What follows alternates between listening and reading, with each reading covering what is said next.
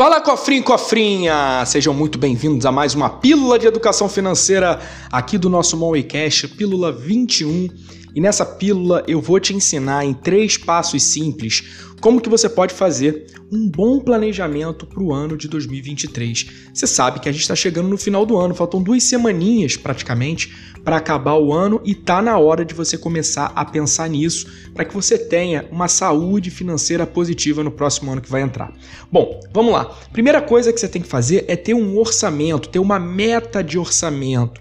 Com uma planilha de orçamento, você tem que revisar seus gastos e as suas receitas, para você poder entender como é que vai ser no ano que vem, como é que vai estar tá a tua saúde financeira de partida. Será que vai estar tá sobrando dinheiro? Será que você vai estar tá apertado? Será que você precisa é, cortar gastos ou então buscar uma renda extra adicional? Se você quiser ajuda nisso, eu tenho uma planilha muito legal lá no portal da Monway. Entra no www.monway.com.br, vai lá em ferramentas e baixa a planilha de orçamento. O que, que, você vai fazer? Você vai pegar uma média de gastos do teu custo de vida, vai pegar tuas receitas e vai entender se está sobrando ou está faltando dinheiro no orçamento. E aí vai tomar as decisões necessárias. Você vai ter que cortar gasto, vai ter que pensar em revisar o teu padrão de vida. Então isso é fundamental para começar com o pé direito.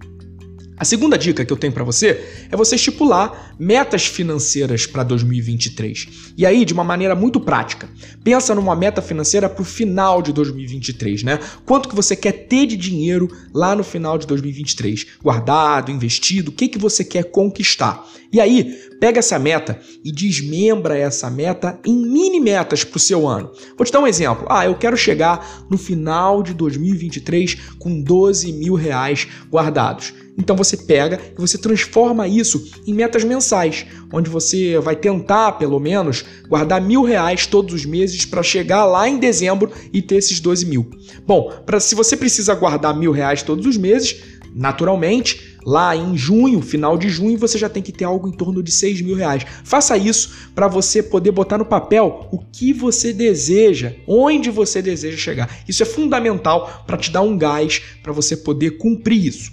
Bom, por último, se você tem investimentos, chegou a hora de você rebalancear a tua carteira de investimentos. Final do ano é sempre importante olhar para os investimentos e ver como é que a gente está posicionado. Isso principalmente se baseando no panorama econômico para o ano que vai entrar. Esse próximo ano, você sabe, é um ano de um novo governo.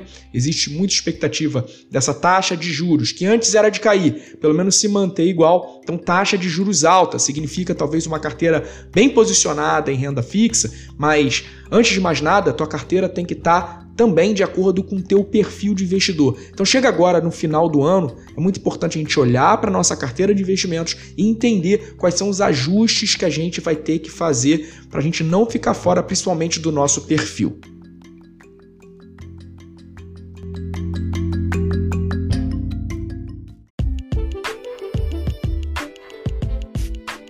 Fala cofrinho cofrinha! E a gente está chegando no final desse Moneycast. E se você quer saber um pouco mais sobre planejamento financeiro, como organizar a sua vida financeira para começar um 2023 com o pé direito, não deixa de me seguir em todas as minhas redes sociais, porque todos os dias eu tenho conteúdo para você, para te ensinar a sair das dívidas, te ensinar a organizar o orçamento doméstico, te ensinar a investir. Então não deixa de me seguir lá no Instagram, no gui.vendramini.oficial. E não deixa de checar também o portal da Monway, no www.monway.com.br, onde lá você vai encontrar ferramentas gratuitas, blog e os nossos cursos de educação financeira. Um abraço e até o próximo MoneyCast.